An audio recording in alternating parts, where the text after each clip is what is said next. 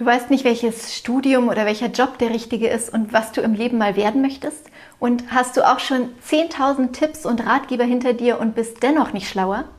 Dann vergiss all das und erfahre jetzt, was du wirklich tun musst, um einen Schritt weiterzukommen. Hallo und herzlich willkommen zu unserer mittlerweile 13. Folge von Zartbitter, Podcast für politische Debatten. Und Analysen. Und Analysen. Wir sind wieder zu zweit, Konstantin. Und Lucius. Und begrüßen euch herzlich zu unserer heutigen Folge. Heute geht es um eine Frage, die wir uns eigentlich in jeder anderen Folge auch gestellt haben, nämlich, was sollte man machen?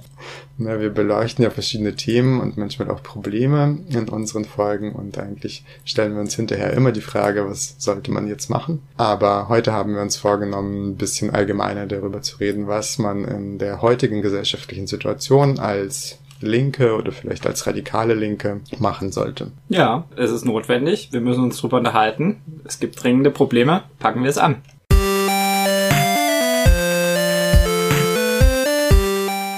Genau, packen wir es an. Und wie immer bei so einer Frage, was sollte man machen, ist es natürlich hilfreich, sich zuerst mal den Ausgangszustand anzuschauen. Wie sieht also die aktuelle gesellschaftliche Lage aus? Welche Probleme gibt es? Welche Herausforderungen gibt es im Moment und welche kommen vielleicht in den nächsten Jahren auf uns zu? Ja, ich glaube, es gibt diverse Probleme. Man müsste auch noch mal schauen, wie man es geografisch zuschneidet. Also sprechen wir, wenn wir von Gesellschaft und ihren Problemen sprechen, sprechen wir von Deutschland, von Europa oder tatsächlich global von der Lage, weil die ja schon auch sehr unterschiedlich ist. Ich würde global sagen, dass wir es halt mit so einer autoritären Welle gerade zu tun haben. Also, dass halt autoritäre PolitikerInnen, die jetzt gar nicht sich immer an die Macht putschen, sondern halt über irgendeine Variante von Wahl an die Macht kommen meistens, dass die ziemlich erfolgreich sind, also Putin, Erdogan etc.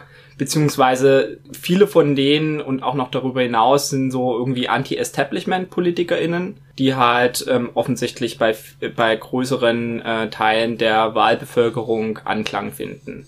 Das ist auf jeden Fall ein Problem und das erschüttert auch eigentlich sicher geglaubte bürgerliche Demokratien, gerade wenn die dann von Machtverlust bedroht sind. Also Stichwort ähm, Sturm auf das Kapitol in den USA oder Sturm auf diese Regierungsgebäude in Brasilia in Brasilien. Das sind ja so Situation, die hätte man sich vor zehn Jahren tatsächlich nicht träumen lassen. Also das ist halt so eine bürgerliche parlamentarische Demokratie wie die USA, das tatsächlich so eine Variante von ziemlich schlechten, Gott sei Dank ziemlich schlechten Putschversuch gibt. Ansonsten, ich warne aber so ein bisschen davor, auch zu sagen, es gibt sowas wie eine Wiederauflage von Weimar, sowohl in Bezug auf Deutschland als auch auf andere Länder, weil ich glaube, dass die Situation zum Teil auch nochmal anders ist und dass es auch nicht so nicht so hilfreich ist, also als warnendes Beispiel sicherlich, aber dass man immer diese historische Brille anlegt und dar darüber halt alles betrachtet, weil ich glaube, dass ähm, es auch einige Unterschiede gibt, also zum Beispiel, dass es die demografische Lage ganz anders ist und ich würde auch sagen, dass die Gesellschaft eigentlich entpolitisierte ist. Also wenn man sich mal die Zahlen von Parteimitgliedschaften und Vorfeldorganisationen anschaut von heute, auch von rechten Organisationen im Vergleich zum Beispiel zur Weimarer Republik und dazu dann der NSDAP und wie viele SA-Mitglieder es gab, dann ist das tatsächlich einfach was anderes. Und ich würde sagen, in großen Teilen des Westens, auch wenn es da Erschütterungen gibt, ist es immer noch so, dass tatsächlich die Mitte gewinnt. Also es gibt ja immer in der Linken diese Analyse, es gibt diese, diesen Rechtsruck, den gibt's auch. Ähm, Floris Biskamp spricht da eher von rechter Aktivierung, weil das halt Einstellungen der Bevölkerung sind, die schon länger vorbei, äh, quasi da waren. Ich würde aber sagen, dass die, der Großteil der Bevölkerung tatsächlich dann eben immer noch quasi den Ist-Zustand irgendwie unterstützt. Also klar, in den USA haben auch viele Trump gewählt. Das wäre so ein anderes Beispiel, aber ich würde sagen, jetzt mal auf Europa bezogen, ist es so, dass man halt, also da gewinnt eher der Konformismus. Also gewinnt auch nicht der Kommunismus und auch nicht äh, die extreme Rechte gewinnt dazu. Aber letztendlich ähm, ist es so, dass halt irgendwelche auch nicht politischen Veranstaltungen bringen viel mehr Leute auf die, auf die Straße und es gibt halt ähm, einen viel stärkeren Individualismus, der so eine politische Massenmobilisierung sowohl von rechts als auch von links erschwert. Eine Entpolitisierung, klar, wir haben es halt mit so auch ähm, diesen Corona-Protesten zu tun gehabt oder Pegida und, und so weiter, aber das sind ja im Verhältnis zur Bevölkerung ganz schön wenige Leute. Und hier in Tübingen war, glaube ich, die größte Politveranstaltung außerhalb von Fridays for Future war so ein Michael Jackson Gedenkflashmob. Also dafür lassen sich dann irgendwie die Leute mobilisieren. Genau. Und es gibt halt viel mehr so Arten von Zerstreuung. Also halt, ob ich halt irgendwas konsumiere, Netflix schaue, etc. Und das hemmt halt, wie gesagt, so eine Mobilisierung, eine politische. Das verhindert vielleicht auch zum Teil, dass so ein Rechtsruck wirklich durchläuft. Das verhindert aber natürlich auch halt eine effektive linke Mobilisierung. Wie siehst du das denn mit den Krisen? Es wird immer gesagt, wir befinden uns jetzt in einem Zeitalter der Krisen und gehen darauf zu. Sind wir schon drin? Was, was, was sind das für Krisen? Bam, Krisen, krass, weil die Frage. Ja, ich habe ähm, mir ein paar Stichpunkte notiert, als Probleme und Herausforderungen. Ich habe mich, glaube ich, schon hauptsächlich auf Deutschland bezogen, weil das ja im Endeffekt doch der politische und auch der kulturelle Rahmen für linke Politik ist. Ich habe mir auch diese rechtsautoritären Tendenzen aufgeschrieben. Ich habe mir auf jeden Fall den Klimawandel aufgeschrieben. Mhm. Und ich habe mir das Stichwort wirtschaftliche Lage im Allgemeinen aufgeschrieben. Ich meine, das ist jetzt in Deutschland sind wir wahrscheinlich weit von so einem wirtschaftlichen Zusammenbruch entfernt, aber seit der Finanzkrise ist es eigentlich so, dass die Wirtschaft in der Regel stagniert und schon ziemlich krisenanfällig ist. Und wenn dann so besondere Ereignisse wie Corona oder jetzt der Krieg dazu kommen, dann ähm, sieht man schon, dass die einerseits die Zahlen nicht so gut sind quasi für die da oben, aber auch generell die wirtschaftliche Lage, glaube ich, tendenziell angespannt ist und auch so bleibt und im Prinzip jederzeit in eine wirtschaftliche, also in eine ernsthafte wirtschaftliche Krise abrutschen kann, die dann natürlich mit Verelendung und Arbeitslosigkeit und so weiter einhergeht. Als nächsten Punkt habe ich mir noch ähm, so Niedergang sozialer Infrastruktur aufgeschrieben. Ich glaube, das ist etwas, was oft so ein bisschen aus dem Blickwinkel gerät, dass es einfach an Schulen, in Pflegeeinrichtungen, in Krankenhäusern, also krass schlechte Arbeitsbedingungen herrschen in der Regel, einen großen sogenannten Fachkräftemangel gibt und dass viele von solchen sozialen Dienstleistungen, die eigentlich für alle wichtig sind, immer weiter so ein bisschen verelenden, habe ich das Gefühl, nicht genügend finanziert werden vom Staat. Und ähm, ich frage mich schon, wohin das quasi so führen wird und wie das weitergeht. Insofern glaube ich schon, dass es so mehrere verschiedene Entwicklungen gibt, die so ein bisschen zusammenkommen heute. Wahrscheinlich hängen sie auch in der Sache miteinander zusammen aber quasi so ein bisschen der, ja, der krisengeschüttelte Kapitalismus, der halt immer noch nicht äh, es geschafft hat, irgendwie ein neues Akkumulationsmodell zu finden, was stabil läuft, sondern immer wieder so ein bisschen vor sich hin kriselt und andererseits eben die Klimaproblematik. Ich glaube, die rechtsautoritären Tendenzen sind in meinen Augen sind so ein Konflikt, der gerade in aufgrund, also auf der Basis von diesen anderen Krisen so geführt wird in den Gesellschaften und auch ähm, auf der Grundlage von so einem allgemeinen, ziemlich starken kulturellen Wandel, würde ich sagen, der in den letzten paar Jahrzehnten eingetreten ist. Insofern ja, irgendwie ja, multiple Krisen dies und das. Irgendwie schon, würde ich sagen, ja. Ich glaube, es gibt so ein bisschen primäre Krisen, also Kapitalismus, Klimawandel, Artensterben und dann halt diese Folgeerscheinungen. Also autoritäre Verschärfungen, Ressourcenkämpfe, die werden auch unglaublich zunehmen bis zur Mitte des Jahrhunderts.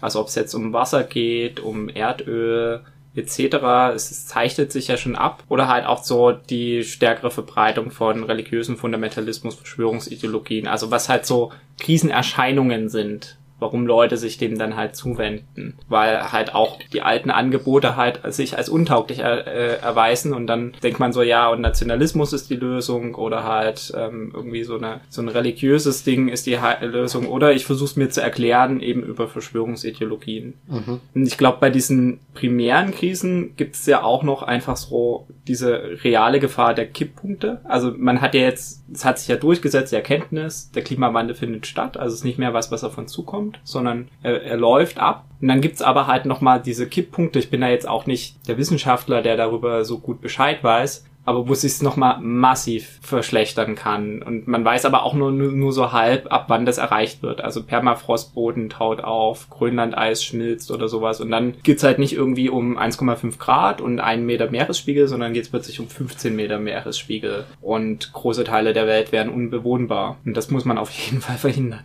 Ich habe ein kleines Büchlein von Natascha Strobel gelesen, das heißt Solidarität einfach. Die sagt, es gibt so drei Handlungsoptionen, wie auf die multiplen Krisen reagiert werden kann. Und sie macht da einmal was aus, was ich jetzt selber als Retrokonservatismus bezeichnen würde, also so die gute alte Zeit von vor 2007, also vor Beginn der Finanzkrise, dass man darin irgendwie wieder zurück will. Dann die autoritäre Verschärfung, die wir auch schon angesprochen haben, als zweite Option und als dritte Option, weil sie halt auch so ein, ja, so ein Hoffnungsperspektive aufmachen will, nennt sie halt dann Solidarität. Das wäre dann halt so eine linke Antwort, wobei sie da auch sehr unkonkret bleibt. Aber sie sagt halt entweder, man versucht halt irgendwie so alte Zustände wiederherzustellen, es kommt zu einer Verschärfung oder wir versuchen halt irgendwie so eine linke Handlungsoption aufzumachen. Und das fand ich also, und sie sagt dann halt auch, dieser Retrokonservatismus, der wird auch von großen Teilen halt der etablierten Parteien, auch von der SPD, also von den Sozialdemokraten quasi halt vertreten, weil die halt auch noch nicht so richtig gecheckt haben oder sich dagegen wehren, dass halt sich was grundsätzlich ändern muss. Hm, ja, das ist vielleicht ein guter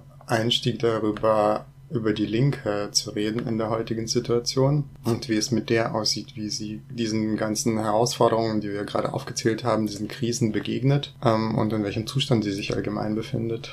Soll ich? Ja. Okay. Die Linke. Was macht sie mal wieder falsch? Nein, man müsste überhaupt erstmal fragen, was ist die Linke? Ich glaube, ich kann vor allen Dingen was zur außerparlamentarischen Linken sagen, ähm, weil ich quasi ein Teil davon bin und kann jetzt gar nichts so zum linken Parteiengefüge. Das ist auch immer dann die Frage, wie weit man das macht. Ich glaube, ich sehe so einzelne Probleme, die ich ganz kurz ansprechen würde und dann habe ich tatsächlich so ein bisschen drei Hauptprobleme identifiziert oder glaube sie identifiziert zu haben. Krass, so viele Probleme. Ja. ja, dann leg mal los. Also, ein Problem, das ist jetzt nicht eins von diesen drei Hauptproblemen, ist, dass man halt so eine Art Subkulturalisierung und Szeneabschottung hat. Also, dass halt die Linke in Deutschland, die außerparlamentarische Linke häufig als Subkultur auftritt mit entsprechenden Codes und Styles und ähm, auch so einfach eine Szeneabschottung betreibt. Also wenn jemand neu dazukommen will, muss man schon sich ganz schön anstrengen und ähm, quasi halt auch Hürden über, überwinden, um ein Teil davon zu werden. Oder häufig ist das so. Es gibt halt tatsächlich einfach keine gute Willkommenskultur wenn man schon sich so als Szene organisiert, dann ist die halt auch eben einfach sehr geschlossen. Das hat manchmal auch was mit Repressionserfahrung zu tun,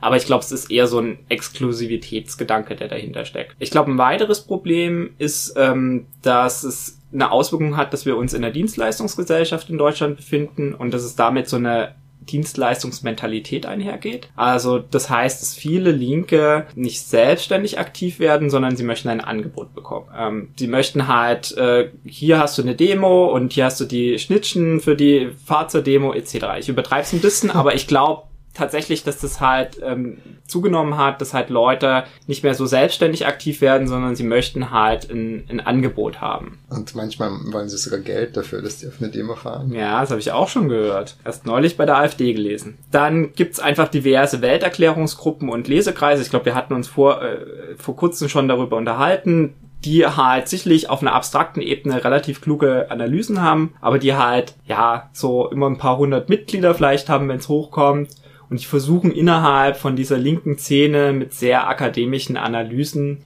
Menschen für sich zu gewinnen. Aber nicht Genau, und diese Welterklärungsgruppen, die manchmal auch so leichten Sektencharakter haben, manchmal wird es ihnen auch bösartigerweise nur nachgesagt, die finde ich halt auch nicht besonders hilfreich, weil das auch so, wenn die diese Strategie weiterverfolgen, dann werden die auch in tausend Jahren nicht besonders viel verändert haben. Also wir müssen unsere kluge Analyse verbreiten, eigentlich im Anspruch in der gesamten Gesellschaft, aber in der Realität tut man sich dann um die quasi Anteile innerhalb von der, von der Linken quasi streiten und dann gewinnt man mal ein paar Leute dazu und ist dann halt sozusagen vielleicht eine dominante Lesegruppe, die gerade was ähm, anbietet, was in der Szene diskutiert wird, aber darüber hinaus schafft man es meistens nicht. Das äh, ist sozusagen, noch dazu geht es häufig mit so einer ziemlich starken Praxisablehnung und Feindlichkeit einher. Ja, dadurch wird die Welt einfach nicht verändert. Dann gibt es das Problem der Verstaatlichung von linken Anliegen und Projekten. Das ist so ein bisschen eigentlich ein Erfolg. Also man, man hat häufig immer früher Sachen gefordert vom Staat. Man möchte eine, eine Beratung gegen rechts. Man möchte ein staatliches Gedenken an NS-Opfer oder überhaupt der Sozialstaat. Aber das heißt auch, dass das dann halt sozusagen den ursprünglich linken AkteurInnen sehr stark aus, aus, der Hand genommen wird oder die werden halt inkorporiert in staatliche ähm, Strukturen. Und damit ist das halt sozusagen eine weitere Legitimierung des Staates und auch das quasi ja der Mitte der Gesellschaft ist weiter so. Ich, ich, das heißt auch nicht, dass man es nicht machen sollte, aber man sollte es halt reflektieren, dass der Staat sich immer wieder Sachen aneignet und es ist auch ein Ergebnis von dem, was man mal gefordert hat. Also man will ja die staatlichen Gedenk äh, Gedenkstätten etc. haben, aber es ist halt, hat halt auch quasi so eine Kehrseite. Der Staat hat einfach unendlich viel mehr Ressourcen als irgendwie so eine unabhängige außerparlamentarische Linke. Dann gibt's noch so Diskussionen, die auch sehr lebend sind. Gerade sehr verbreitet ist diese Diskussion Identitätspolitik versus Klassenpolitik. Ich finde die ehrlich gesagt auch so ein bisschen egal. Also angesichts der Ohnmacht glaube ich, dass es, äh, selbst wenn man sich für was entscheidet, es gibt ja dann auch die klügeren äh, Menschen oder Stimmen, die sagen, ja, man kann das auch miteinander aussöhnen und das muss ich nicht widersprechen. Aber selbst wenn man sich jetzt sagt, ja, okay, ich möchte das eine bevorzugen, angesichts der eigenen Ohnmacht wird da halt, äh, also ist es auch so ein bisschen wurscht, e-, ehrlich gesagt. Für mich hat das manchmal so ein bisschen den Charakter von einer Phantomdebatte. Dann hat man irgendwie so, sagt man, okay, wir machen jetzt irgendwie Klassenkampf und Stadtteilarbeit und macht dann irgendwie eine, eine Kneipe auf in irgendeinem Stadtteil und dann, äh, wenn ich dann aber in diese Kneipen komme, dann sind da halt vor allen Dingen andere Linke. Also ob man da die Bevölkerung anspricht, ist nochmal, ja, schwierig. Ja, ich weiß nicht, ich finde das so ein schwieriges Argument, weil selbst wenn man nicht so viel machen kann und ohnmächtig ist, muss man sich ja trotzdem dafür entscheiden, was man machen will, auch in den, in den, in dem Rahmen, in dem man wirkmächtig sein kann. Insofern muss man solche Debatten natürlich schon, glaube ich, führen. Also Okay. Also sonst kannst du auf alle Debatten verzichten, sonst kannst du sagen, ich bin ohnmächtig, kann eh nichts machen, dann braucht man über gar nichts zu reden. Aber du musst ja schon anfangen, selbst von einem geringen Stand der Produktivkräfte der Linken muss man irgendwo hin seine Richtung wählen und dann muss man halt solche Debatten führen. Ich finde das eigentlich nicht egal. Okay, also Klassenkampf oder Identitätspolitik? Das, liebe Zuhörer, verraten wir Ihnen in der nächsten Folge von Zartbitter. Podcast für Klassenpolitik. ich, ich, ich äh, entdecke hier ein Ausweichmanöver. Ja, ein weiteres Problem ist, dass eine Politisierung häufig in so einer Phase von Jugend stattfindet, die eigentlich auch so eine typisch adoleszente Rebellionsphase ist und man will sich eigentlich abgrenzen, also gegen diese Spießer. Und das führt aber dazu, dass man halt im Anspruch sagt, okay, wir möchten Gesellschaft verändern und irgendwie eigentlich auch Mehrheiten organisieren, aber ich möchte mich auch abgrenzen gegenüber meinen was weiß ich, sozialdemokratischen Eltern, auf die ich keinen Bock habe. Durch Worte, durch Aussehen etc. Und das ist natürlich auch, also damit kann man halt keine Politik in die Mitte der Gesellschaft machen, sage ich mal. Letztendlich ist äh, die außerparlamentarische Linke und ich glaube auch darüber hinaus die Linke in Deutschland, das müsste sich mal ehrlich eingestehen, sehr schwach. Also auf den meisten Gebieten. Es gibt vielleicht noch so Gebiete wie die Kultur und Kunst, wo sie irgendwie auch stärker vertreten ist oder sogar tonangebend ist.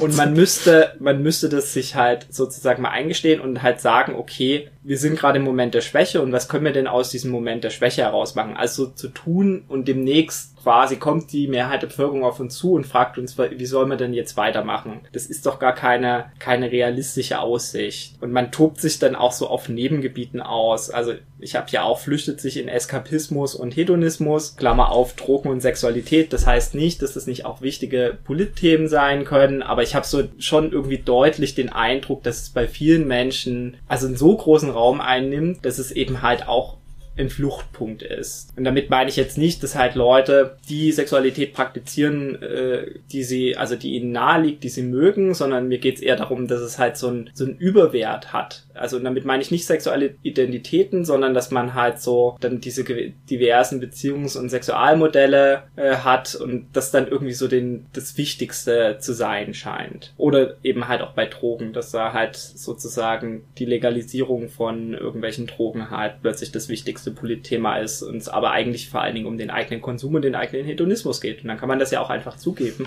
anstatt das dann halt so politisch zu bewältigen. Wo siehst du denn Probleme? Der außerparlamentarischen Linken oder vielleicht hast du auch noch mehr zur Parteilinken zu sagen? Ja, ich habe mich jetzt gar nicht so auf die Probleme konzentriert. Ich bin nicht so ein miese Peter. Okay. Wie du. Ich habe mir schon so vor allem zwei Punkte aufgeschrieben, die, glaube ich, ja, so für die Lage der Linken, zumindest mal in der deutschen politischen Landschaft, für mich irgendwie wichtig sind. Und der eine ist, dass ich glaube, dass viele so traditionell linke Themen und Anliegen, und mit traditionell meine ich halt so seit 68 eigentlich mittlerweile in den Mainstream ganz stark eingewandert sind. Also Themen wie Feminismus, Antirassismus. Mhm. Dieses ganze Feld um Diversität und Anerkennung von verschiedenen Herkünften, Lebensmodellen und so weiter. Das ist, glaube ich, schon sehr stark im Mainstream mittlerweile und wird da weiter debattiert und weiter umgesetzt und weiter diskutiert. Und klar, da gibt's immer so, ein, äh, so eine radikale oder radikalere Position, die man da auch noch äh, einnehmen kann und die sind dann halt in der Linken. Aber das, was früher gesamtgesellschaftlich radikal war, ist es heute einfach nicht mehr. Und ich glaube, das liegt einfach daran, dass die 68er Linke ein Vorreiter war für eine, also für einen allgemeinen gesellschaftlichen Wandel, der halt heute noch viel stärker. Zumindestens im Westen. Zumindestens im Westen. der halt heute viel stärker zutage tritt. Und für die eigentliche Linke sind dann entweder so, sind eigentlich nur so radikalere Positionen übrig geblieben, die man dann halt auch noch einnehmen kann. Und der andere Punkt ist, ich würde dir zustimmen, dass die äh, Linke jetzt nicht so viel Einfluss hat in der Gesellschaft und eher schwach aufgestellt ist. Dieser Punkt, den du angesprochen hast, dass man nicht darauf hoffen sollte, dass in morgen jetzt die Mehrheit der Bevölkerung auf die Linke zukommt und sie fragt, was sie machen soll, das ist natürlich ein bisschen überspitzt und polemisch formuliert. Aber Andererseits denke ich schon, dass wir nicht wissen können, ob es nicht in, ja sogar in, in wenigen Jahren irgendwie krasse Krisenentwicklungen gibt und dann doch die Mehrheit der Bevölkerung auf der Suche ist nach neuen Lösungen, nach neuen politischen Ideen und ob sie dann zu den, also die kommt natürlich nicht zu den Linken, also die Linken müssten dann zu ihr gehen und eigene Konzepte vorstellen und ähm, es gibt ja auch genug andere politische Kräfte in der Gesellschaft, die das auch versuchen werden, aber ich würde nicht per se ausschließen oder ich würde nicht per se auf so eine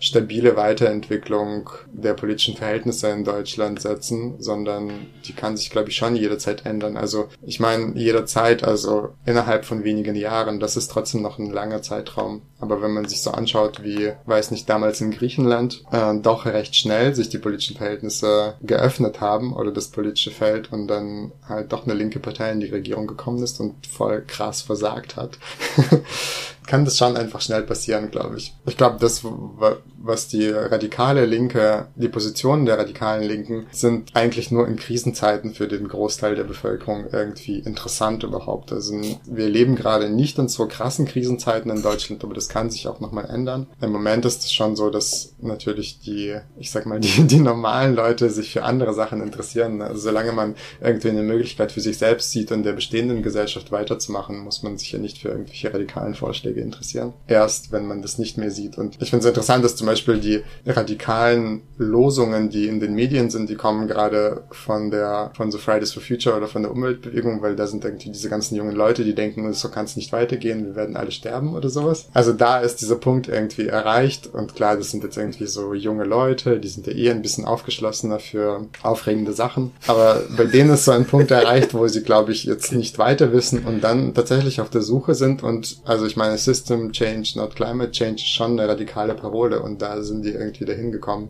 So funktioniert das. Aber solange das nicht der Fall ist, ist glaube ich schon so, dass die Linke eher in Minderheit bleiben wird und jetzt nicht so sich zu einer Massenkraft entwickeln wird auf absehbare Zeit. Aber langfristig sieht es dann nochmal anders aus. Mhm. Ich glaube, das Problem ist nicht nur, dass halt Leute nicht auf die Linke zukommen, sondern dass auch Leute auch innerhalb von der Linken sich äh, von politischer Organisierung und politischen Aktivitäten wieder abwenden. Also weil die meisten Linken in Deutschland kommen nach meiner Beobachtung aus so einem akademischen Mittelschichtsbereich. Äh, und auch für die ist häufig eine individuelle Krisenverarbeitung derzeit, also vielleicht nicht auf einer abstrakten Ebene, aber ganz konkret halt hilfreicher oder, oder vielversprechender, als jetzt irgendwie zu sagen, ja, und ähm, wir ändern da was ganz Großes nachhaltig. Weil gerade wenn, ne, Linke sind ja häufig, wir hatten da auch schon mal in der Folge drüber gesprochen, das ist ja häufig, linker Aktivismus ist in so einem bestimmten Lebensabschnitt zu finden, verstärkt. Ist nicht bei allen so und es gibt natürlich auch ältere Menschen, die aktiver, die aktiv sind oder wieder aktiv werden.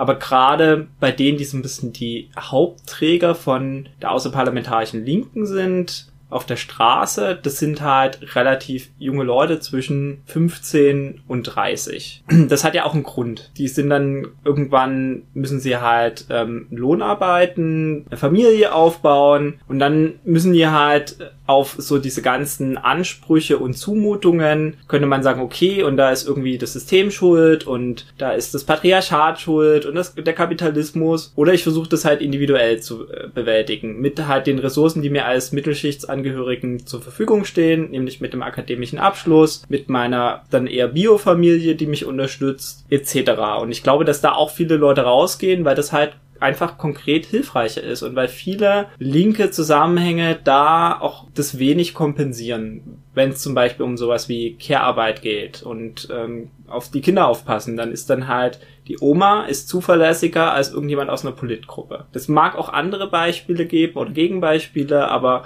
nach meiner Wahrnehmung ist, ist auch, also sind es auch halt Linke, die sich halt für diese andere Krisen verarbeiten. Also auf einer abstrakten Ebene haben die natürlich eine bessere Analyse und wissen so, ja, Kapitalismus ist schuld, Patriarchat ist schuld, aber auf so einer individuellen Ebene, wenn es dann an die konkreten Probleme kommt, und da stößt man ja häufig dann auch mit, mit fortschreitendem Alter drauf, da ist es dann so, dass man dann halt auch quasi eine andere Krisenbewältigung sucht. Ich wollte noch sagen, ich glaube, es gibt drei Hauptprobleme der Linken, die die erst lösen müsste, um halt überhaupt dann auf diese Leute zuzugehen in Krisensituationen und ihnen ein äh, Angebot zu machen. Du kannst mir aber auch gerne widersprechen oder sagen, nee, da gibt's noch ganz viele andere Probleme. Ein paar hatte ich ja jetzt ja auch schon genannt von den anderen Problemen, aber ich glaube, A, die Linke hat ein Vermittlungsproblem. Man hat Analysen, ein paar haben auch Utopien, wobei das ist eher, die sind eher rar gesät nach meiner Beobachtung. Und das muss man irgendwie dem Rest der Gesellschaft vermitteln. Also da geht's einmal halt um den Weg. Wie komme ich überhaupt an die Leute ran? Über Flyer? Vermutlich eher nicht. Über soziale Medien? Vermutlich eher. Vielleicht auch über einen Podcast, wie wir ihn manchmal machen. Und ähm, das ist aber halt auch so ein Problem von Sprache und dass man halt seine eigenen ähm, Vorlieben und seine, sein, seine Tendenz zur Distinktion, also zur Abgrenzung, halt nicht ablegen kann. Also man ist halt, man bleibt halt auf seine eigene linke Sphäre oder Bubble beschränkt und erreicht halt Leute außerhalb davon nicht, aus verschiedenen Gründen. Dann B, die Linke hat ein Strategieproblem. Es gibt nicht wirklich eine langfristige Strategie, wie man Gesellschaft verändern will. Also es gibt schon so irgendwie so ein Endziel, so. Da gibt's Ideen, aber jetzt zu sagen, okay, wir machen halt irgendwie einen Plan, bis 2050 möchten wir halt gesellschaftlich relevanter Akteur werden in den und den Bereichen und müssen nach fünf Jahren das erreicht haben. Vielleicht dann nochmal noch mal nachkorrigieren, nach zehn Jahren das erreicht haben, nach 15 Jahren das erreicht haben, uns geografisch da etabliert haben, das gibt's einfach nicht. Es gibt sowieso auch wenig strategisches Denken, komme ich später noch dazu. Und C, ich glaube, die Linke hat auch ein Organisationsproblem. Die Linke existiert gerade als irgendwie Szene oder Milieu oder zum Teil auch als Subkultur, die stark an irgendwelche Musik angelehnt ist. Und es gibt so ein paar Organisationen, die miteinander konkurrieren, aber es gibt kein, also es gibt halt eher so eine, so eine individuelle Vernetzung, also Leute kennen Leute und dann gibt's noch so ein bisschen Gruppenkontakte und es gibt immer so die Versuche, bundesweit irgendwelche Netzwerke aufzubauen, bei, was weiß ich, ums Ganze, dass die dann Ortsgruppen haben oder sich Leute denen anschließen können oder halt bei der interventionistischen Linken. Aber es gibt nicht wirklich eine bundesweit richtig große Organisierung. Also wo, was ich auch schwierig finde, es gibt dann meines Wissens auch nicht so wirklich gute Modelle, wie man denn dann zum Beispiel Entscheidungsfindung betreibt. Also Organisierung als quasi Vernetzung von möglichst vielen und dann gleichzeitig aber auch die Organisationsfrage als wie ist denn dann intern diese Organisation strukturiert? Also gibt es ein Delegiertenprinzip oder sowas? Da hat die Linke halt eben auch ein Organisationsproblem. Das wären so ein bisschen die drei Hauptprobleme, die ich sehen würde. Vermittlungsproblem, Strategieproblem, Organisationsproblem. Was sagst du dazu? Hm. Ich würde dazu sagen, wenn das die Probleme sind, die du feststellst, dann lass uns doch darüber reden, was man machen sollte, um diese Probleme zu lösen. Ja, aber wenn ich in ein Konzert gehe und da jemand nicht so gut irgendein Instrument spielt, muss ich das ja nicht unbedingt besser können. Also ja, ich habe ein paar Ideen, aber sind wir nicht hier auch erstmal zur Problemanalyse? Das heißt der Podcast für politische Analyse, nicht Podcast für politische Lösungen. Ja, ich kann schon was damit anfangen, glaube ich, was du sagst. Ich würde das, glaube ich, nicht so ähm, krass sehen. Also es gibt Einerseits ja, es gibt ein Vermittlungsproblem in dem Sinne, dass viele Inhalte aus der radikalen Linken nicht bei der Bevölkerung ankommen, andere aber doch. Und es gibt ähm, Formate auf Social Media, die sehr bekannt sind und linksradikale Inhalte verbreiten. Zum Beispiel?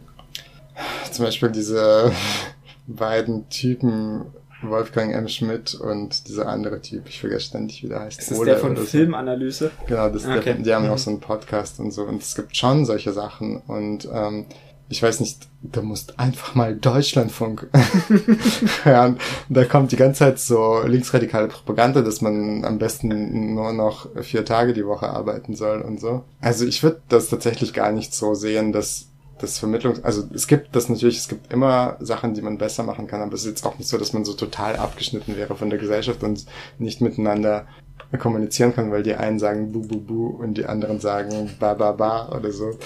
So ist es nicht. Und ähm, auch, ähm, was war das zweite Problem? Das zweite, also das dritte ist Organisierungsstrategieproblem. Genau, das Strategieproblem, das teile ich auch, auf jeden Fall. Ich weiß nicht, ob die fünf Jahrespläne zur Zielerreichung, da muss ich tatsächlich, müsste ich tatsächlich noch mal drüber nachdenken, ob ich das sinnvoll finde. Äh, ich glaube, es ist auch so, dass die Gruppen, bei denen so, die sich Gedanken machen über solche Strategien, die sind klein und da gibt es so verschiedene Ansichten darüber, was man überhaupt machen soll. Insofern ist es nicht so, dass diese Überlegungen gar nicht gibt, sondern da gibt es, glaube ich, schon auch so viele Vorüberlegungen und Vorarbeiten, aber das gibt es natürlich nicht. Das ist so eine gesamtlinke Strategie und es gibt keine dominante Idee bisher, was man machen sollte. Aber es ist auch gar nicht, also, aber es ist auch nicht so, dass es gar nichts gibt. Das würde ich auch so sagen. Und genauso bei der Organisationsfrage, klar, es gibt jetzt keine die Linke als äh, oder die radikale Linke als äh, bundesweite Gruppe, aber es gibt doch ein paar bundesweite Gruppen und ich glaube schon oder Grüppchen.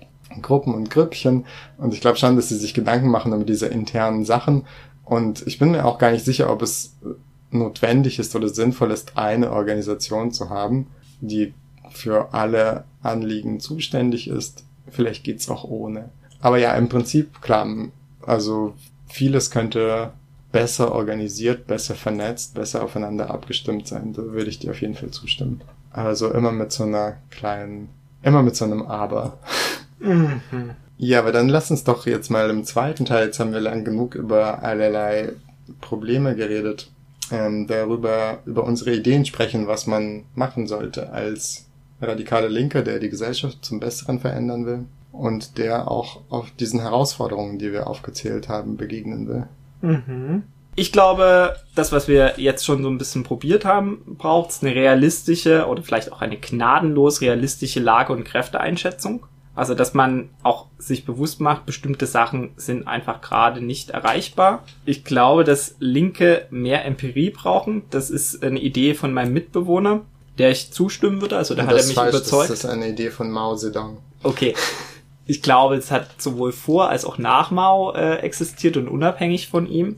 Aber dass man sich tatsächlich, so dröge das manchmal auch kommt, halt mehr wieder auch Statistiken anschaut und nicht nur, wie sie manchmal wiedergespiegelt werden in irgendwie den Medien, wo sie zum Teil auch ganz schön falsch wiedergegeben werden oder, oder falsch interpretiert werden vor allen Dingen, sondern man schaut sich halt an, wie ist die Gesellschaft aufgebaut, wie sind äh, Einstellungen, Positionen innerhalb der Bevölkerung, und darauf dann halt zum Beispiel auch politische Forderungen basiert und nicht einfach bloß so sehr abstrakt, man müsste mal, man könnte mal und da und dort, sondern tatsächlich halt sagt, nein, laut Statistik fehlt das und das oder sind so und so viele Menschen unglücklich und so weiter. Also das, dass es einfach halt harte Statistiken gibt, die man aber auch selber natürlich kritisch gegen das Licht hält, also weil viele Statistiken ja auch tendenziös sind, weil entsprechend die, die Fragen ausgestaltet sind etc. Aber dass man sich halt Empirie aneignen und sie in der Argumentation verwendet. Also da halt auch einfach sagt, hey, guckt mal, laut Statistik äh, dies, das und nicht nur sagt,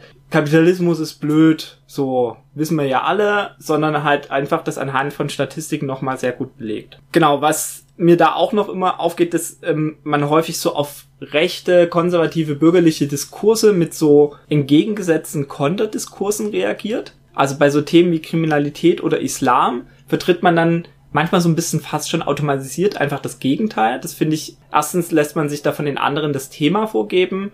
Gut, manchmal fühlt man sich da genötigt, entgegenzutreten, das kann ich auch irgendwie verstehen, aber ich finde es auch irgendwie so ein bisschen strange, um ehrlich zu sein. Ich würde manchmal einfach schauen, ja, was ist da? Und vielleicht ist dann meine Bewertung eine andere. Also, dass da halt irgendwie so Rechte sagen, ja, und der Islamismus ist ein Problem und dann halt keine Unterscheidung zwischen Islam und Islamismus machen und dann würde ich halt sagen, okay, lass uns das doch mal anschauen. Was ist das für ein Phänomen in Deutschland? Wie gestaltet sich das aus? Und anstatt zu sagen, okay, das gibt's auf gar keinen Fall das Problem, sondern okay, das gibt's vielleicht, aber ich verbinde das nicht mit irgendwelchen migrationspolitischen äh, Forderungen, sondern ich nehme das als Problem wahr, weil das halt tatsächlich existent ist und setze mich mit ihm auseinander, aber auf eine möglichst nicht rassistische Weise und versuche nicht einfach bloß zu kontern, indem ich sage, das gibt's nicht. Wäre so zum Beispiel eine Herangehensweise, die ich da ganz gut finde und ähm, versuche das Thema halt sozusagen von irgendwelchen rassistischen Diskursen zu trennen. Genau, ich finde jetzt ein bisschen ein anderes Thema, dass man konkrete Modelle von demokratischer Organisation und Selbstverwaltung entwickeln und präsentieren sollte, dass man das in Praxis ausprobieren sollte und sich möglichst auch an Best Practice halt orientieren sollte. Also das heißt, wenn irgendwo tatsächlich das mal mit der Stadtteilarbeit geklappt hat oder es Linke irgendwo geschafft haben, in einem kleinen Dorf irgendwas zu etablieren oder es ähm, irgendwie eine gerechtere Aufteilung von Care-Arbeit in irgendwelchen Kollektiven gab, dann ist es doch was, ähm, was man sich dann halt auch an, genauer anschauen sollte und vielleicht auch übernehmen kann, also wenn die Rahmenverhältnisse ähnlich sind. Und wenn man sich mit quasi dem nicht linken Teil der Bevölkerung auseinandersetzt, dann finde ich es halt wichtig, dass man das aus Überzeugung macht, vor allen Dingen, weil man erstmal bei meinen Menschen helfen will und nicht aus so einer taktischen Überlegung heraus, ja, und die kann ich dann irgendwie fürs als mein neues revolutionäres Subjekt oder sowas gehen. Nein, ich helfe, meinetwegen in einer Beratung zu irgendwelchen Transferleistungszahlungen, dass da Leute mit dieser scheiß Bürokratie zu, äh, zurechtkommen, helfe ich denen, damit die halt ihre Kohle haben und am Ende des äh, am Anfang des Monats halt nicht irgendwie äh, ein leeres Konto haben. Und vielleicht lasse ich auch irgendwann mal, also erwähne ich, dass ich halt insgesamt halt irgendwie so diesen Staat problematisch finde und wie der mit Menschen umgeht, aber äh, es ist jetzt, es geht nicht nur darum halt irgendwie so, ja, und dann hier hast du noch einen Flyer für meine revolutionäre Gruppe und Welterklärung, sondern ich helfe Menschen, weil ich ihnen helfen will und das, das ist dann auch viel überzeugender, weil ich, weil ich halt ihr Leben halt auch im Hier und Jetzt irgendwie angenehmer machen will. Ja, das wären so mal Ansätze. Ich habe noch mehr, aber ich würde, glaube ich, jetzt erstmal noch ein paar gerne von dir hören. Ich habe so ein bisschen in eine andere Richtung tatsächlich gedacht. Ich bin so davon ausgegangen, ich bin einfach davon ausgegangen, man will Sozialismus erreichen. Was muss man dafür tun? vom Ende her gedacht. Genau, vom Ende her gedacht. Weil ich schon glaube tatsächlich, dass diese Krisen, von denen wir am Anfang gesprochen haben, letztendlich in einer kapitalistischen Gesellschaft nicht zu lösen sind und nur in einer anderen Gesellschaft wirklich angegangen werden können oder dadurch angegangen werden können, dass man eine andere Gesellschaft aufbaut. Insofern ähm, gehe ich mal davon aus, dass also ich gehe von Leuten aus, die tatsächlich eine sozialistische Gesellschaft aufbauen wollen. Und da würde ich sagen, hast du auch schon ein paar Punkte angesprochen, die bei mir auch auftauchen. Also ich finde, eine wichtige Aufgabe dafür ist, sowas wie das sozialistische Projekt irgendwie genauer auszuformulieren. Ne? Du hast ja schon gesagt, es gibt so Vorstellungen, äh, es gibt auch so Utopien, aber ich finde, da muss man, also da muss mehr Inhalt rein, das Projekt muss irgendwie klarer sein, wie das funktionieren soll. Da gibt's aber auch schon viele Leute, die sich darum Gedanken machen. Das ist ja auch einfach eine Aufgabe für Intellektuelle, äh, von denen es genug gibt in diesen Lesekreisen oder von mir aus irgendwo anders Leute, die irgendwelche Bücher schreiben. Also es gibt schon sehr viele, glaube ich, Vorüberlegungen dazu, wie das aussehen soll. Für mich sind da drei Punkte, glaube ich, wichtig. Der eine Punkt ist, den hast du angesprochen, wie sieht die Selbstverwaltung konkret aus? Also ich glaube, schon, dass Selbstverwaltung ein zentraler Punkt des Sozialismus wäre, dass Leute eben über ihre eigenen Lebensumstände selber bestimmen können und sich selber organisieren können, dass das nicht irgendwo oben äh, entschieden wird oder aufgrund von angeblichen Sachzwängen eh schon vorentschieden ist, sondern eine mögliche Mitbestimmung und Bestimmung über das eigene Leben. Aber die Frage ist, wie soll das konkret aussehen? Dafür muss es irgendwelche Organisationsstrukturen und Entscheidungsverfahren geben. Und da ist die interessante Frage eben genau, was gibt's da? Was hat man schon ausprobiert? Was hat gut funktioniert und was kann man in welchen Bereichen einsetzen? Ich glaube, es ist nicht so universal, sondern in manchen Bereichen gibt's andere Verfahren als in anderen. Ähm, ich finde auch eine interessante Frage, was so digitale Technologien für eine Rolle spielen könnten zu ähm, Mitbestimmung. Der zweite Aspekt ist Regulierung. Ich glaube, das ist so eigentlich der traditionelle linke Punkt. Ne? Man kritisiert den Kapitalismus und den Markt und dann ist so die Frage, was will man an seine Stelle setzen? Einfach zu sagen, wir wollen das Privateigentum und das Geld abschaffen, ist irgendwie so eine Versagerlösung, finde ich, weil ähm, es muss irgendwas anderes dann geben, damit trotzdem der Stoffwechselaustausch mit der Natur funktioniert irgendwie. Äh, ne? Also damit das Leben funktioniert und die Wirtschaft, muss es irgendwelche alternativen Strukturen geben. Das muss irgendwie reguliert werden. Und dann ist für mich die Frage, wie geht es Und da gibt's auch sehr viele unterschiedliche Vorstellungen und ich glaube, da würde ich mir auch wünschen, dass da mehr ausprobiert wird und ähm, mehr getestet wird und ja, genauso wie du das angesprochen hast, diese Ergebnisse auch weiter evaluiert werden und da glaube ich auch nicht, dass es irgendwie so ein einheitliches Konzept geben kann, was für die ganze Gesellschaft gibt, gilt, ähm, sondern vielleicht so verschiedene Ansätze.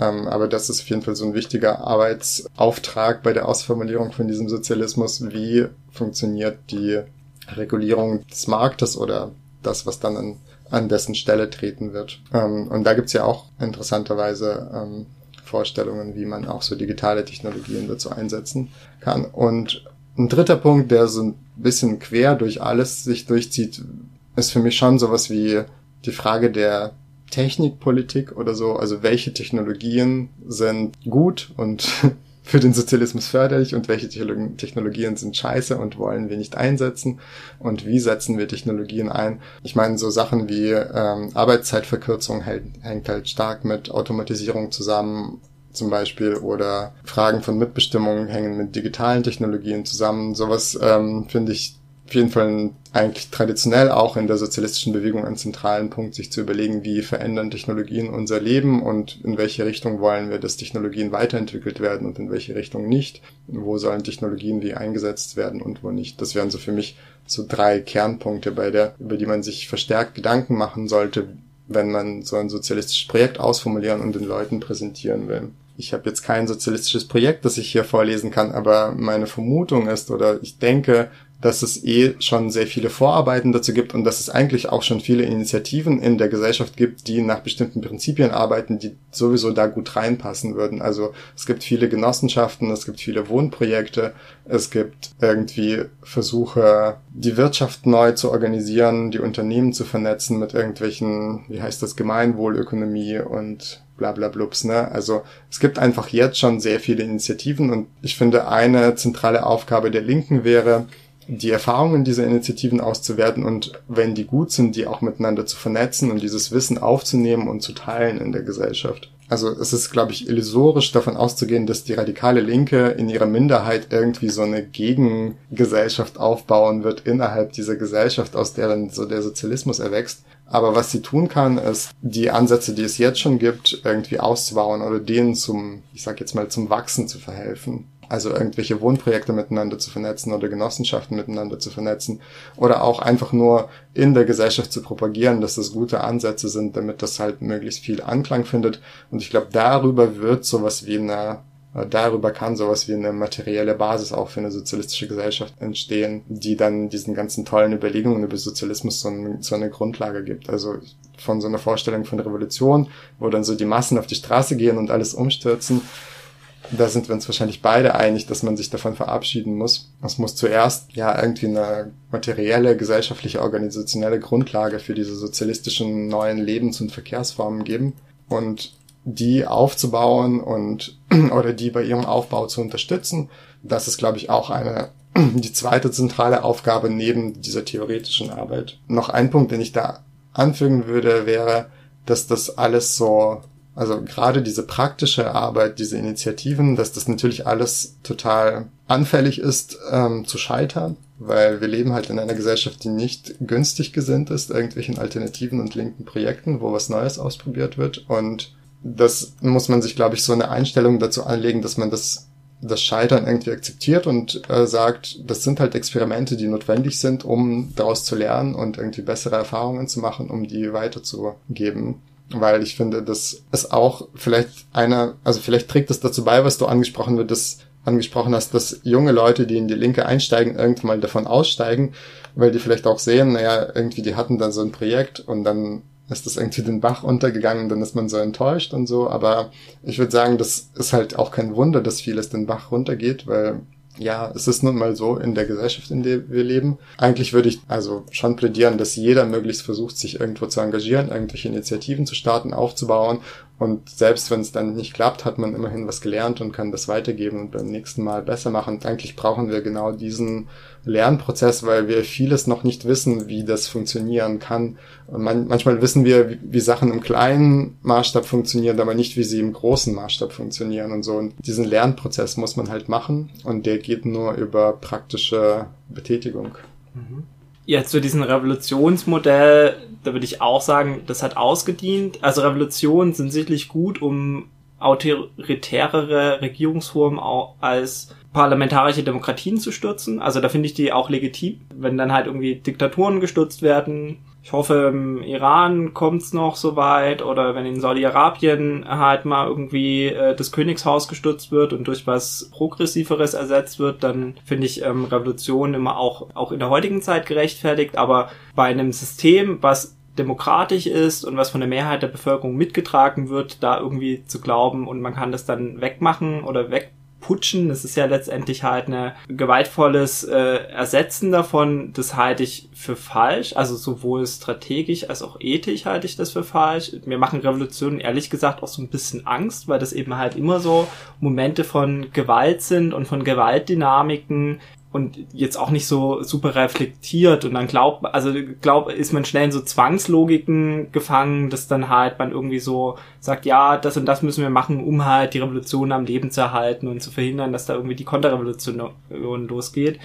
Und ich glaube auch dieses Hauruck-Modell, da bewahrt man sich, also das sind ja auch, also wir kommen aus einer Gesellschaft, die uns geprägt hat, ähm, die uns ähm, sexistisch geprägt hat, rassistisch geprägt hat, die uns autoritär geprägt hat.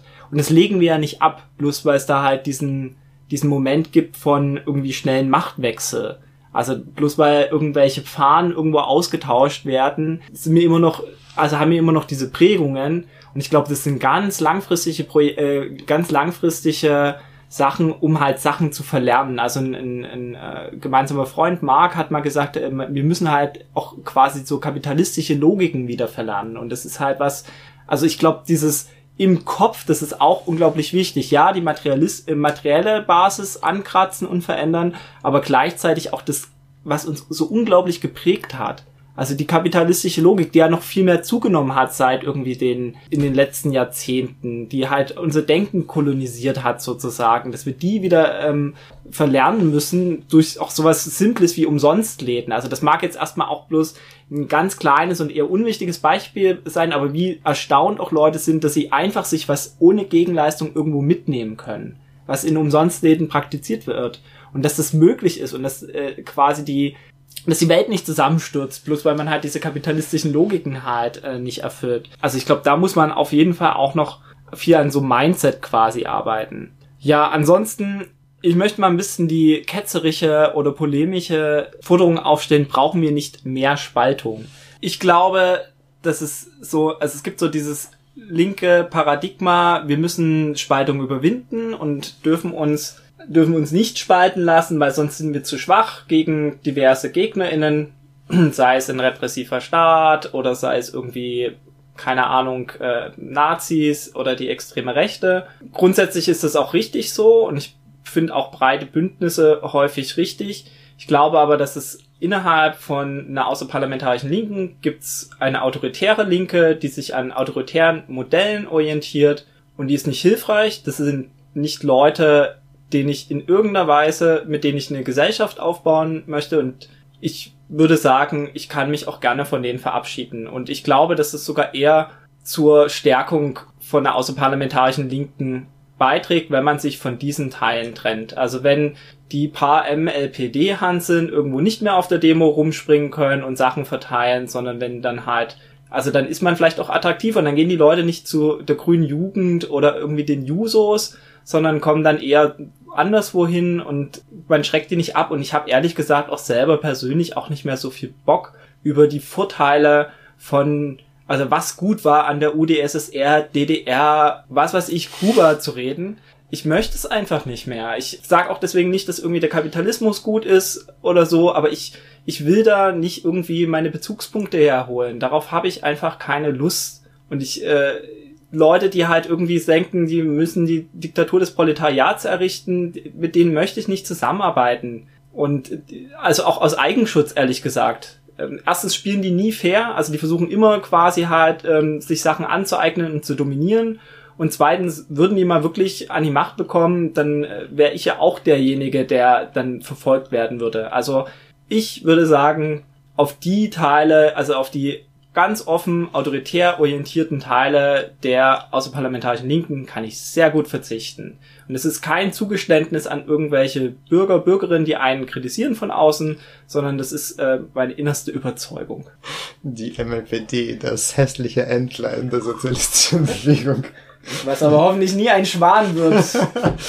ja, hoffen wir es. Ja, ich meine, was soll man dazu sagen? Genau, im Prinzip glaube ich auch, dass, dass, dass diese politische Richtung eine Sackgasse ist. Ob man jetzt im Einzelfall mit denen zusammenarbeitet oder nicht, das ist für mich irgendwie so eine, ja, eine Einzelfall oder sagen wir mal eine taktische Frage. Ich glaube, Spaltung im Allgemeinen ist auch etwas, nicht unbedingt etwas, was man so in der Hand hat. Also das stellt sich halt ein oder nicht, wenn die Differenzen zu groß werden. Also ich würde dir zustimmen an dem Punkt, dass man nicht aus so einem komischen Lager denken, so wir werden alle von den bösen Staat verfolgt und deswegen müssen wir halt mit Leuten irgendwie zusammenhalten, die halt wirklich sehr gefährliche und schlimme Ansichten vertreten und ähm, offensichtlich auch nichts aus der Geschichte lernen können. da würde ich dir auf jeden Fall zustimmen, ja. Und ansonsten, ich habe gerade an eine andere interessante Frage natürlich gedacht, die du auch schon angesprochen hast mit dieser bundesweiten Organisierung oder Vernetzung oder vielleicht auch mehr als bundesweit. Also welche Rolle spielt quasi so eine Selbstständigkeit von Organisationen und auch von Teams, die sie bearbeiten und aber auch einem Zusammensein oder einer Koordinierung, Vernetzung. Und da habe ich, glaube ich, auch nicht so eine eindeutige Meinung. Ich glaube, das ist auf jeden Fall auch so eine interessante und schwierige Frage, das zu diskutieren. Inwiefern muss man sich da so, also inwiefern kann jeder so machen, was er will und wir gucken mal, was rauskommt.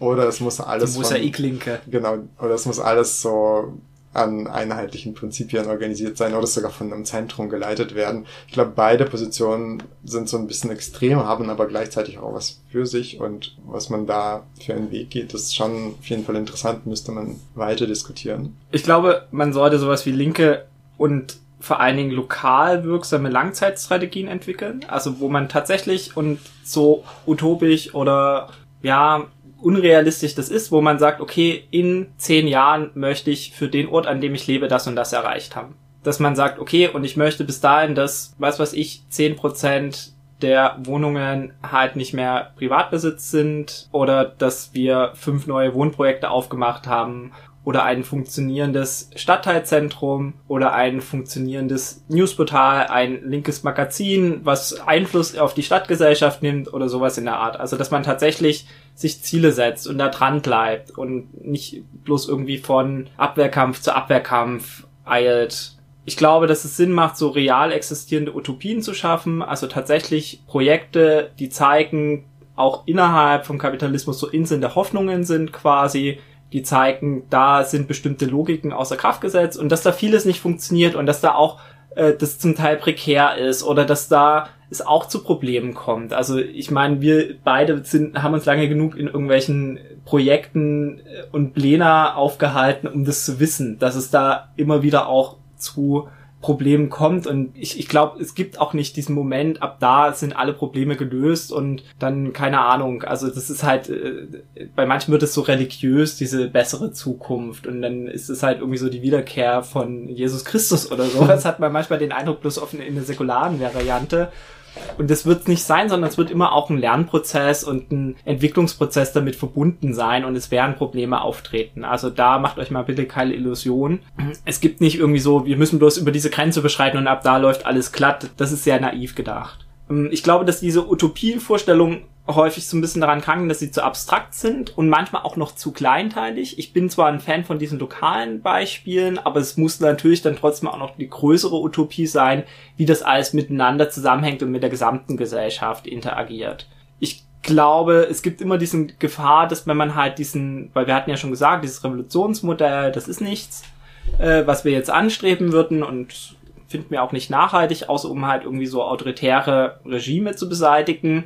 Aber wenn man den langen Weg geht, der dann manchmal als Reformismus bezeichnet wird, manchmal hat man da auch nettere Worte wie radikale Transformation oder sowas, da hat man natürlich immer das Problem, das kann halt schnell ins Stocken geraten. Also es gibt auch viele Wohnprojekte, die war, hat mal als Besetzungen angefangen und sind dann irgendwie so zur besseren Wohnraumversorgung von irgendwie so akademischen Linken geworden und wo auch, ich sag mal, ein relativ geringer gesellschaftlicher Mehrwert draus entsprungen ist. Also wo dann halt so Sachen am Ende individualisiert oder privatisiert worden sind oder halt Leute sich auch vielleicht ein bisschen legitim irgendwie eine eigene Arbeitsstelle und Wohnstelle geschaffen haben. Letztendlich, wir müssen Mehrheiten gewinnen und organisieren.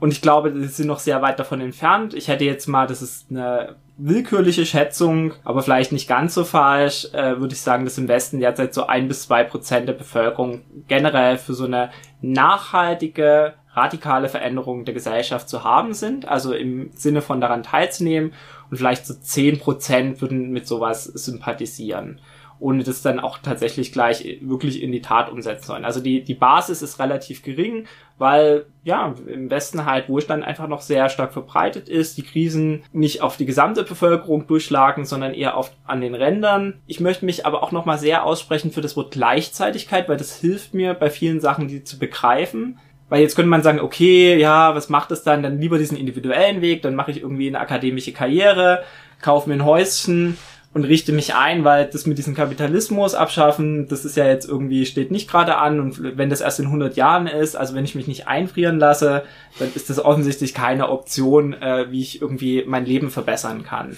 Und ich glaube aber, dass trotzdem auch Sachen gleichzeitig stattfinden. Also genauso wie halt auch mit diesem Rechtsdruck. Also auf der einen Seite hat man diese rechte Aktivierung von vielen Bevölkerungsteilen und gleichzeitig hat man ja aber auch sowas wie, dass überall plötzlich CSDs stattfinden oder dass äh, es äh, eine Diskussion über Care-Arbeit gibt. Und man muss halt wahrnehmen, dass es halt so ein bisschen beides gibt. Also einmal so diese Erfolglosigkeit und den Rechtsruck und gleichzeitig hat man aber eben halt auch Sachen, wo die Gesellschaft sich im Westen in Teilen fortschrittlich entwickelt. Das ist sowas wie Massenbewegung von Black Lives Matter, von Fridays for Future oder ähm, feministische äh, Demonstrationen, dass die einen ziemlichen Zulauf haben und dass äh, die zumindestens relativ viele Leute haben, die mit ihnen sympathisieren. Ob dann daraus irgendwie so viele politische Aktionen erwachsen ist, ist nochmal eine andere Frage, aber da gibt's halt irgendwie auch gleichzeitig Bewegung. Und es findet halt beides statt. Also man hat einerseits diese schrecklichen Umfragezahlen, was die AfD angeht und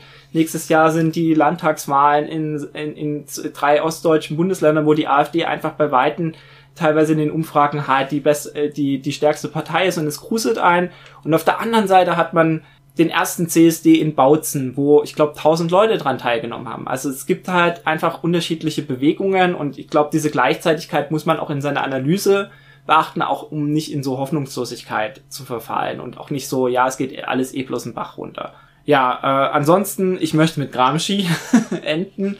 Äh, der schrieb ein, einmal von der Pessimismus des Verstandes und Optimismus des Willens. Leute, klar, man könnte jetzt sagen, es sieht schlecht aus, aber eben es gibt diese Gleichzeitigkeit und wir müssen halt irgendwie, also ich bin trotzdem auch optimistisch im Sinne von, wir machen ja weiter. Also wir, wir sind ja weiter politisch aktiv. Also wir beide zumindestens und viele andere Menschen auch. Das heißt, ähm, aufgeben ist einfach auch keine Option. So, das ist mein Schlusswort.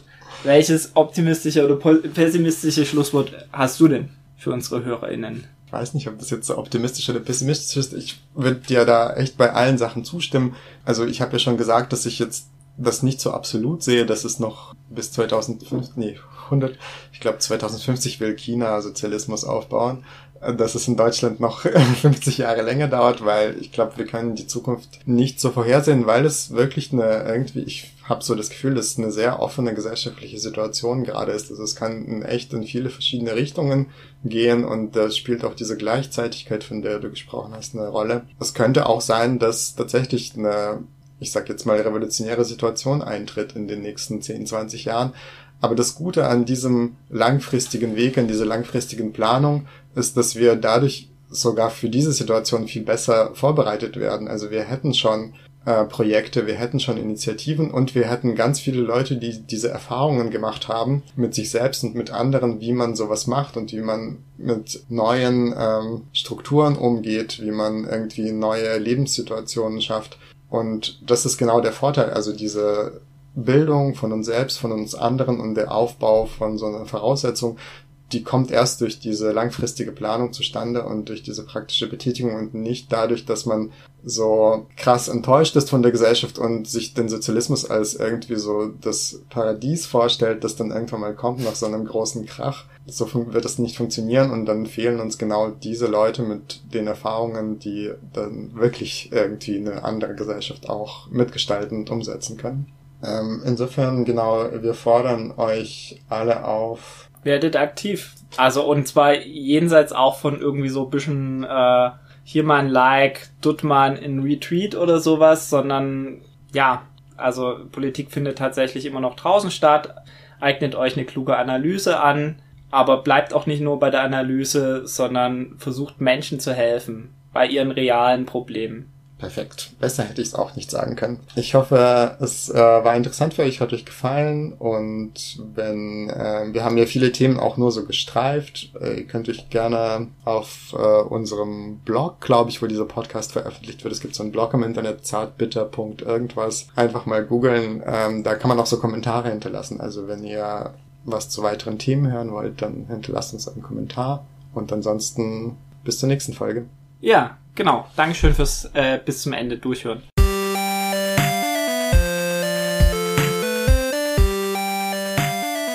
Vielleicht sollte man da tatsächlich auch ein bisschen mehr Kritik wieder reingießen. Man muss halt quasi mehr Praxis reinbringen